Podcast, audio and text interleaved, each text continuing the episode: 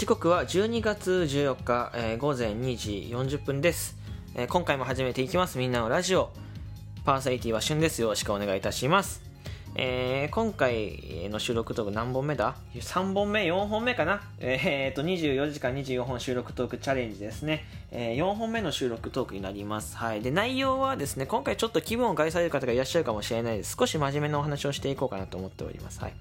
で、まあ、タイトルはですね、まあ、タイトルというか、まあ、タイトル見てもらったら分かると思うんですけど、えー葬式ごっこ、えーについてちょっとおしゃべりしていこうかなと思います。葬式ごっこですね。これ何かと言いますと、まあ、あの、1986年、昭和61年に起こった、えーいじめ自殺事件でございます。正式にはですね、中野富士見中学いじめ自殺事件というもので、えーまあ、あの男子中学生が自殺しちゃったっていうね、えー事件なんですけど、これ内容がちょっと、えー悲惨で、えーずっと喋りたかったんですけど、喋るきっかけがなかったので、この24時間、えー収録トークチャレンジ、えーで、えー残したいなと思います。はい。で、まあちょっと初めにね、概要をえー喋っていくんですけどね、えーっと、えーまあ中学生の男子、中学、え？男子中学生がですね、男子中学生が、もともとね、えーっと、いじめられてたんですよ。例えば、えーパシーに使われたりとか、サンドバッグにされて、プロレスごっこでボコボコにされてみたりとかね、フェルトペンでこう、髭を抱えたりとかして、まあ、普段の、まあ、いわゆる中学生のね、まあ、ちょっと行き過ぎたいじめがあって、ね、ここまでは、まあ、よくあるいじめのね、お話、まあ、絶対あってはダメなんですが、よくあるいじめのお話で、ここから先がちょっと悲惨でですね、あのまあ、机の上にですね寄せ書きだったりとか家だったりとかね。あとは名簿のお名前を消されてみたりとか、えーそうするとフルーツを置かれてみたりとかしてあのあたかもその男子中学生のその、ね、被害者の方がですね、えーもういなくなったもう亡くなっちゃったかのようなね、えーいじめを、えーされたんですよね。これでこれがきっかけで、えー男子中学生が、えースーパーのショッピングん？スーパーのですね地下のトイレで、えー首をつって自殺するという事件が、えー起こっています。これね結構有名なお話だから葬式ごっこっていうお話自体は多分聞いたことがある人の方が多いと思っております。はい。でうんとそうですね。この事件は、まあ、いじめそもそもいじめっていうのは僕は絶対に起こっちゃいけないことだと思ってるんですけどまあこれあのねなんでうん何がねひどいかっていうと生徒だけじゃなくて担任の先生も関わってる。担任の先生プラス学校の先生が4人ぐらい合計で4人ぐらい関わってるってところでやっぱりこれはね僕は絶対にあっちゃいけないことだなと思っております。はい。あのー学校の先生って立場上絶対にいじめを助長しちゃいけないんですよ、えードッキリだっていう理由でこういうことを行われてるんですがドッキリかドッキリじゃないかっていうのはやっぱりうーん先生が勝手に判断しちゃいけないものというかもう先生はそうやって、あのーそもそもなんだろうなそういうもうどう考えてもいじめになるってことが目に見えるじゃないですか、えーこんな簡単な話で、あのー自分の身にこれが起こったらどんな気持ちになるかって考えたら分かるんですよ。小学生でも習えます。こんなこんなことは。小学生でも習えて、えー自分の身にもしそういうことをされたらどんな気持ちになるの？ドッキリだ。はへへへ。で済ませるか済まされないか、えーもし自分は済ませるかも、えーかと思う人間もいると思うんだけどあのそれが繰り返し行われてみてくださいね。え、もともとそれだけはないですからね。もともとサンドバッグにされてたりとか、パシに使われてる中で、えーそんなことが起こったらどう思うのか、えー想像したらた、えー多少はね、人間だったらわかるはずです。えーちょっと尖ったことを言うと、それがわ、それがわかんないのはそもそも教師になる資格はないと思ってます、僕は。はい。あのちょっと言い過ぎましたけど、ただやっぱりそれぐらい、えー教師が、えーいじめに加担するなんてことは絶対にあっちゃいけない。えーやっぱおおあの学校にね、えー子供を預けてる身としては、やっぱ先生が最後の砦なんですよ。本当にあの友達が止めてくれなかったりすると、やっぱ先生が止めないといけないんですけど、先生がそれを参加しちゃうとですね、えー何をもってどこを信用して子供をね、学校、保育園とかに預けていいのかっていうのがね、わかんなくなるじゃないですか。で、これ、あのね、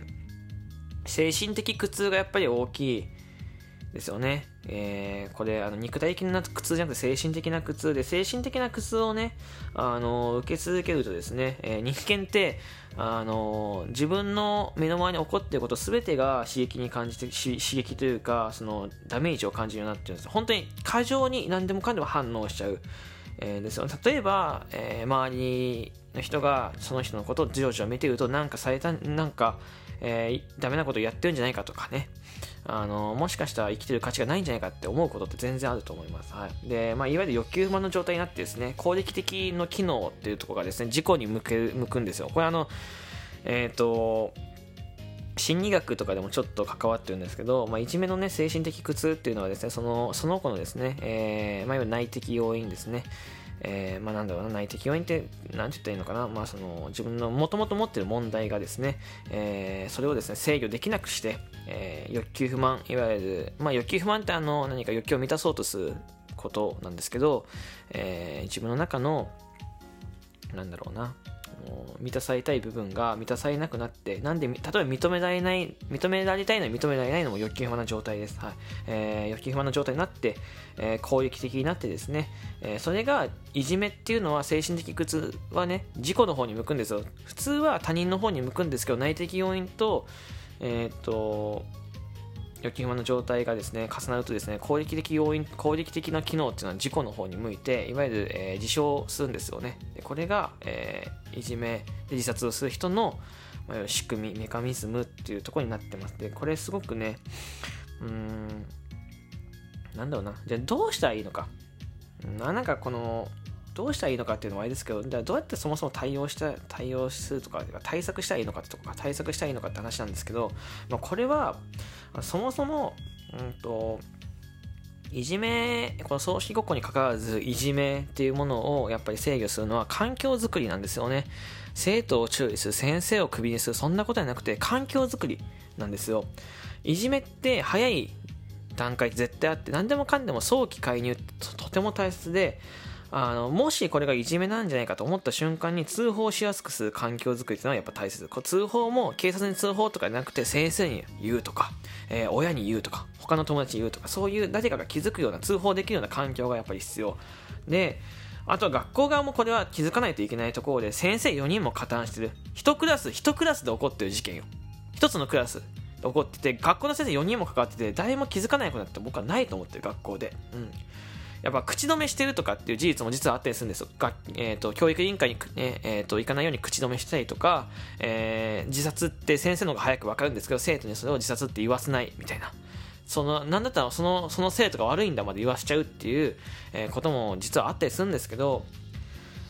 あの絶対気づくんですよね学校って。先生って何言うと思ってる？教師何言うと思ってるんですか？本当に。あのこれ気づかせないといけないですよ、うん。ねえ。えっ、ー、と、まあ、そもそもですね、あの、じゃあ環境づくりどうやってやっていくかって話なんですけど、そもそも、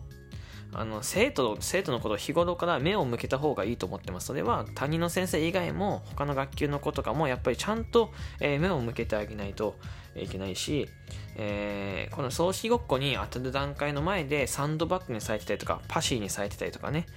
えー、まあ、プロレスごっこ、まあ、サンドバッグですね。そう、まあ、一緒か。されてるっていう事実があるわけですよ。言ったら。ね。でも、その子はやっぱり強かったから、あの、我慢して周りにね、こう、笑いを与えようとね、笑いの方に変えてたっていう事実、こう、記事に書いてたりするんですけど、あの、その段階でやっぱり気づいてあげないといけないです。うん。で、学校に勤めてないか分かんないと僕も学校に勤めてないかを大勢たこと言えないし、えー、皆さんも聞いてる方学校に勤めてる方の方が少ないと思うので何とも言えないと思いますけどこれは会社、えー、身の回りの友達も全てそうで、何か違和感を感じたらですねすぐあのーまずは聞いてあげてください。お話をしてあげてほしいなと思います。はい。あの、何があったのかっていうのをやっぱ聞いてあげる。多分そういう人たちって、多分事実は絶対に言ってくれないと思うんですけど、ただ普段と違ったその違和感って合ってます。あなたが感じたその違和感は合ってて、えー、例えば友達がちょっと元気ないと思ったらすぐ気づくじゃないですか。よく、よく聞く配信者とか、よく聞く推しの人とか、えー、よく見るね、えー、俳優さんとか女,、えー、女優さんがね、ちょっとなんか太ったなとか、すぐ気づくじゃないですか。その違和感と、あの、そ、あの何、神々ね。その違和感ってね、あの合ってるんですよ。合ってる。あなたが感じた違和感って100%合ってます。なので、ちょっと違うなと思ったら何かその人に何か起こってる SS のサインなので、絶対助けてあげてほしいなと思います。はい。で、いじめは、日本からは、なくならないと思います、一時は。海外だといじめの教育ってあって、もし生徒がこういうことされてて友達がこういうことされてたらこういうことしましょうねっていういじめの教育があります。いじめのシミュレーションをパソコンで見せてそれに対してどうやって取り組んでいくかどういうふうにやっていくかっていういじめのシミュレーションあ、えーと、アメリカってかな、えー、とかフランスとかでも確かされてたと思うんですよこういう教育ってやっぱ必要なんですよ。はい。日本はえっ、ー、と、少し前の収録トーク、少し前の結構前の収録トークで喋ったけど、日本の教育っていうのは何も変わってないんですよ、実は。昔から何も変わってなくて、変わったのは、えー、教育制度の、えー、大きな概要というか、もう触りの部分だけです。はい、中のことは何も変わってなくて、日本、えっ、ー、と、何十年も教育が変わってないから、えー、教育問題って一向に解決されないし、いじめもなくならないし、学力だってあんまり上下ないんですよね。そう。なんか、まあ、シンプルにこのいじめ自殺事件葬式ごっこは、あのー、なんだろうな、例えば、戦争ってありますよ。そう、戦争と同じぐらいずっと、えっ、ー、と、覚えておいてほしい。別に、あのー無理やり勉強しようとは言わ言いませんけど、こういう事件があったんだなっていうのはさらっと覚えておいてほしい。で、それを、あの、覚えておいて、面白そうだと思って絶対に真似してほしくない。大人も子供も絶対そうで、絶対に真似してほしくないです。はい。あのー苦しい思いをしている方ってたくさんいます、まだまだ。えー、その方たちがね、少しでもね、あのー、少なくなるように、えー何か僕も音声で何か伝えていきたいなと思っております。すいません。ちょっと長くなってぐだぐだ喋りましたけど、えー、こんな感じで、え、終わりたいと思っております。よかったらですね、ギフトの方、えー、ハートの方お願いいたします。では、また次回の収録でお会いしましょう。バイバイ。